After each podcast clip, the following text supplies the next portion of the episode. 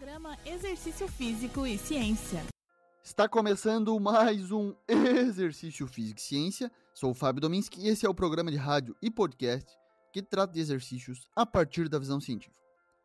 É um absurdo a quantidade de suplementos alimentares que temos disponível no mercado hoje. São muitos produtos de muitas marcas para muitos supostos fins.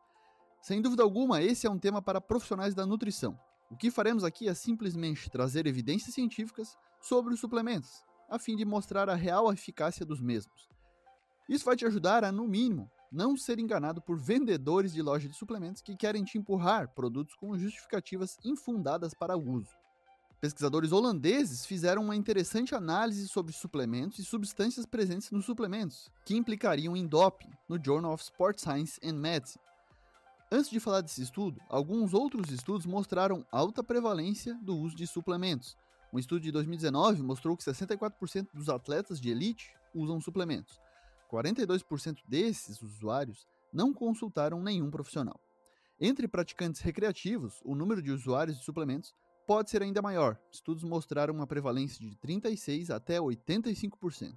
A questão é se alguns deles contêm substâncias ergogênicas prejudiciais não declaradas. Tempos atrás, me lembro de uma série de testes que foram realizados para verificar a composição dos suplementos nacionais, e isso foi amplamente divulgado na mídia. Existe uma série de estudos reportando substâncias anabólicas e estimulantes contaminando os suplementos alimentares. Isso, por um lado, é um problema para atletas. Estima-se que até 9% de todos os testes de doping positivos hoje em dia são causados por atletas que usam suplementos nutricionais esportivos só que mal rotulados, ou seja, que possuem algum tipo de contaminação. Mas, por outro lado, também para a saúde das pessoas. O estudo de hoje avaliou a prevalência atual de contaminação por doping em suplementos de nutrição esportiva. Foram avaliados 66 produtos de 21 marcas que prometiam desde perda de gordura até ganho de massa muscular, para ver se algum deles poderia estar contaminado.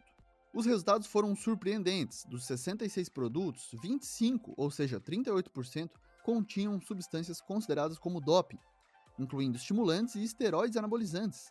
Os produtos que deram positivo continham 5 esteroides anabolizantes diferentes, totalizando 21 resultados, e 9 estimulantes diferentes, também totalizando 25 resultados. A imensa maioria dos suplementos não funciona, e entre os poucos que funcionam, nenhum faz milagres. Tivemos um belo programa sobre suplementos que tem comprovação científica com a nutricionista Alice Erving, Vale a pena você conferir e saber quais são. Como exemplo, temos uma revisão sistemática com meta-análise publicada na Sports Medicine, uma renomada revista científica. A partir de 38 estudos, temos alguns resultados interessantes. Em indivíduos não treinados, as mudanças na massa magra e na força muscular durante as semanas iniciais de treinamento de resistência não são influenciadas pela suplementação de proteína. Isso é uma preocupação que já observei na prática dentro das academias, iniciantes preocupados com o que vão tomar de suplementos, quando na verdade deveriam estar mais preocupados com seu treino, sua dieta, sua recuperação, pelo sono, pelo descanso. No entanto, conforme a duração, frequência e volume do treinamento de resistência aumentam, a suplementação de proteína pode promover hipertrofia muscular e aumentar os ganhos de força muscular em indivíduos não treinados e também treinados. As evidências também sugerem que a suplementação de proteína pode acelerar os ganhos de potência aeróbia e anaeróbia. Outra revisão foi publicada na British Journal of Sports Medicine e indicou que, com a suplementação de proteína, a ingestão de proteínas em quantidades superiores a 1,6 grama por quilo de peso corporal por dia não contribui para ganhos adicionais em massa muscular e força.